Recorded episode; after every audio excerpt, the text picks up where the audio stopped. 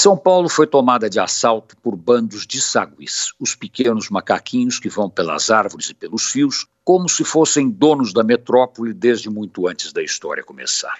É bonito ver o bando inteiro ou uma única família correndo pelos fios. Se eles são feios e dão sensação de caos, para os macacos são estradas que os levam para todos os lugares, é só virar à esquerda ou à direita. Diz um amigo que eles nunca viram à direita, que os saguis têm um compromisso com a Internacional Socialista, por isso vão sempre para a esquerda. Confesso que não conheço nenhum estudo a respeito do tema, então coloco dúvidas sobre a informação, ainda mais porque ele é reconhecidamente de esquerda daqueles que gostam de charutos cubanos, champanhe francesa e uísque escocês, no mínimo 18 anos. Eu acho que os macacos não têm nada com isso. O negócio deles é descobrir onde são bem aceitos e marcarem posição para ganharem comida sem muito esforço, se possível, das mãos das crianças que moram no pedaço. As crianças adoram os saguis que correm pelos fios e se penduram nos galhos das árvores dentro e fora dos jardins. Quando eles aparecem, há uma festa, e não é raro ver pais levando as crianças pelas ruas atrás dos macaquinhos correndo pelo bairro.